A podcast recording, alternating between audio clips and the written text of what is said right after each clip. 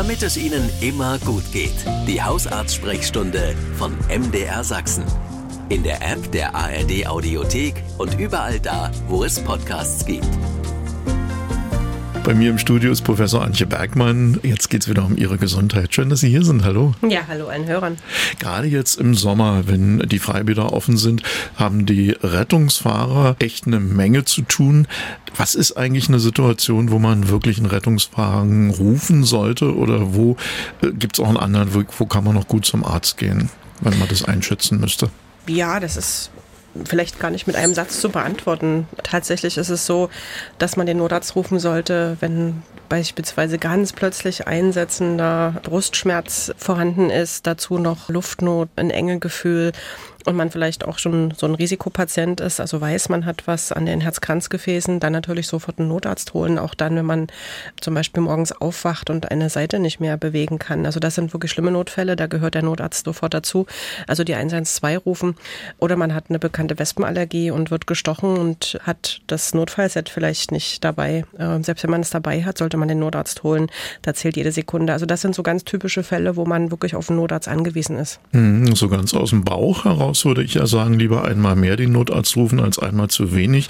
Aber das mögen die Fahrer wahrscheinlich dann mitunter auch anders sehen. Also die sind überhaupt nicht böse, wenn jemand in Not ist und wirklich ja. Äh, den Notarzt oder den Rettungsdienst ruft und sich nicht zu helfen weiß. Aber wo natürlich immer so ein bisschen auch hm, das System an die Grenzen kommt, ist, wenn man wiederholt wegen gleicher Beschwerden, mhm. die schon hätten längst abgeklärt werden sollen oder wo man weiß, es wird einfach lange dauern, da das Rettungssystem bemüht. Also klassisch so Rückenschmerz, äh, wo man weiß, es ist jetzt schon schon seit einer Woche, aber jetzt ist es eben immer noch und ja, da ins Krankenhaus gehen beispielsweise ist auch keine gute Option, ne? ja. weil das nimmt ja den Patienten, die akut in der Notaufnahme anlanden, auch Ressource weg. Äh, da wirklich versuchen, zum Hausarzt zu gehen, das abzuklären.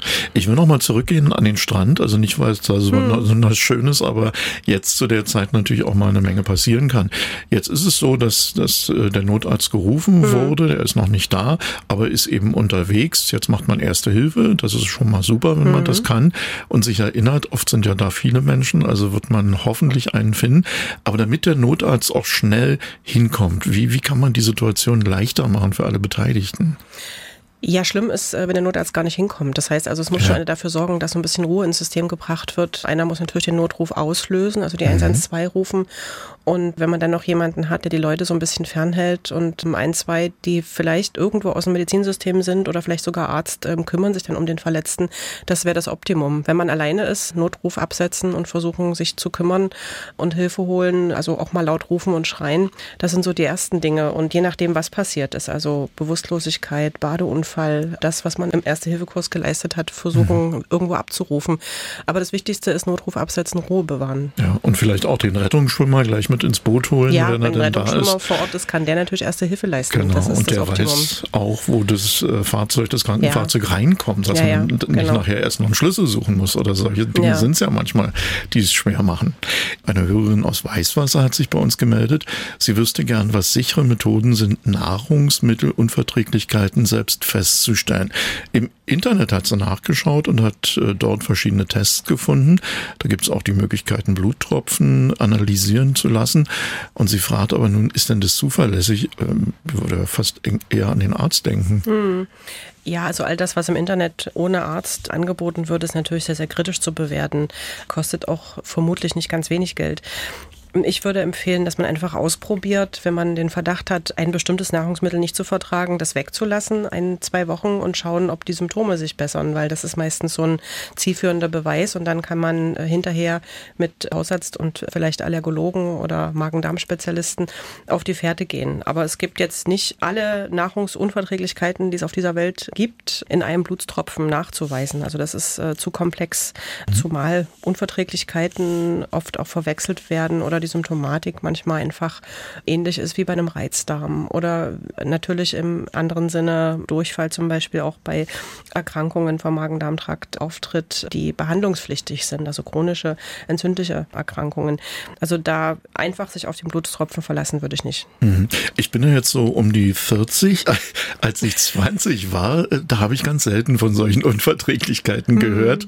Ich habe jetzt übrigens gelogen.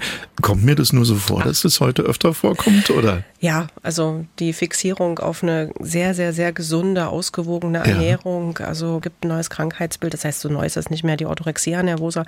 Also wo man wirklich ähm, sich Tage, Stunden lang mit gesunder Ernährung beschäftigt und optimieren möchte, das ist schon gegeben. Und hm. auch die Nahrungsmittelunverträglichkeiten, die man subjektiv bei sich so feststellt, scheint zuzunehmen. Also rein objektiv nehmen Allergien natürlich einen Ticken zu, also ganz wenig, aber nicht so, dass man das so häufig in der Sprechstunde auch als Beratungsanlass sieht. Und eine Hörerin hat sich bei uns gemeldet. Sie ist 61 Jahre alt, hat Probleme beim Treppensteigen. Das wird immer schwerer. Sie kommt aus der Hocke auch nicht mehr hoch. Dann ist sie zum Arzt und da ist dann Myotone Dystrophie Typ 2 festgestellt worden. Jetzt fragt sie, was kann sie tun, um die Krankheit im Verlauf etwas auszubremsen und fragt auch noch, wie die Aussichten für die Zukunft sind mit dieser Diagnose. Können Sie erstmal erklären, was das überhaupt ist?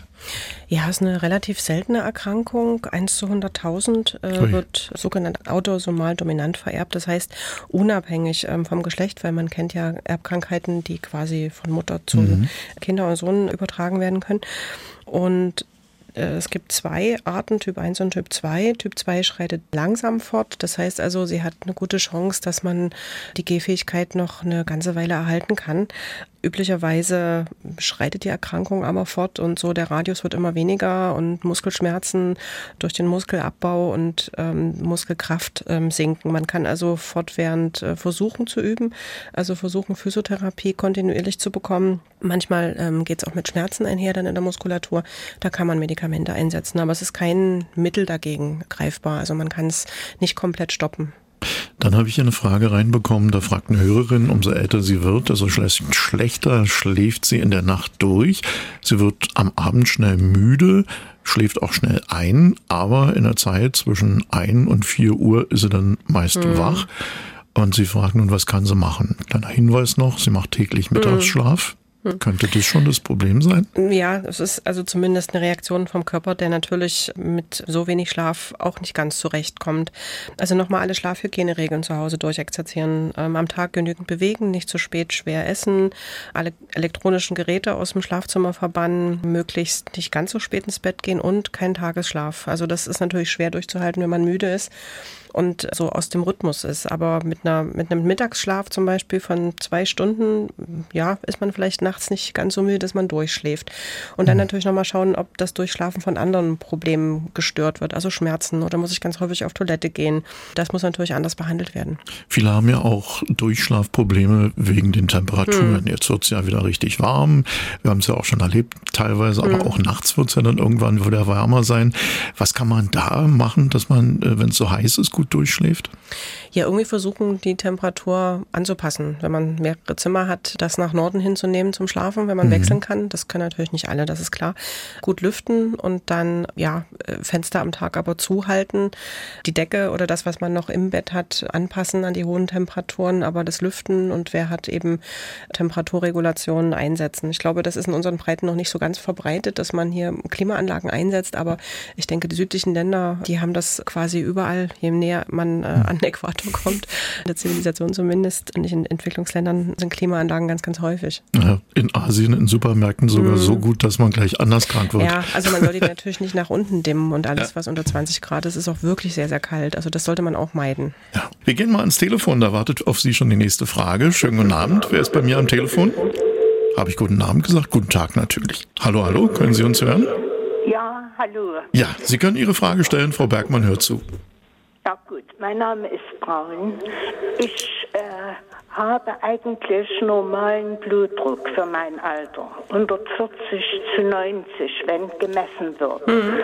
Aber in Ausnahmefällen steigt der Blutdruck, also wenn ich zum Beispiel zu einer Spezialbehandlung gehe oder zum Arzt, zur ersten Behandlung, Facharzt, das steigt ja auf 200 bis 210. Ja. Das verstehe ich. Also das ist äh, vermutlich, wenn der Blutdruck. Sie nehmen Tabletten ein? Nein. Nein, das ist eine sogenannte Weißkittelhypertonie. Also immer dann, wenn man irgendwie einem Mediziner gegenüber sitzt, der muss noch nicht mal einen weißen Kittel anhaben. Es reicht zu wissen, dass es ein Mediziner ist, steigt der Blutdruck immens an. Und es wird besser, wenn man den Arzt länger kennt und wenn man nicht sofort misst und wenn man vielleicht zwei, dreimal hintereinander misst, ganz in Ruhe. Und es ist natürlich schlechter, wenn man den Arzt nicht kennt oder denjenigen, der dann eine Therapie mit einem vorhat und der Blutdruck steigt dann so an. Wenn der Blutdruck zu Hause gemessen bei Ihnen gut ist sonst, also immer so Werte um 130, 140, dann ist es an sich nicht schlimm. Dann muss es der Arzt nur wissen, der Sie dann sozusagen misst.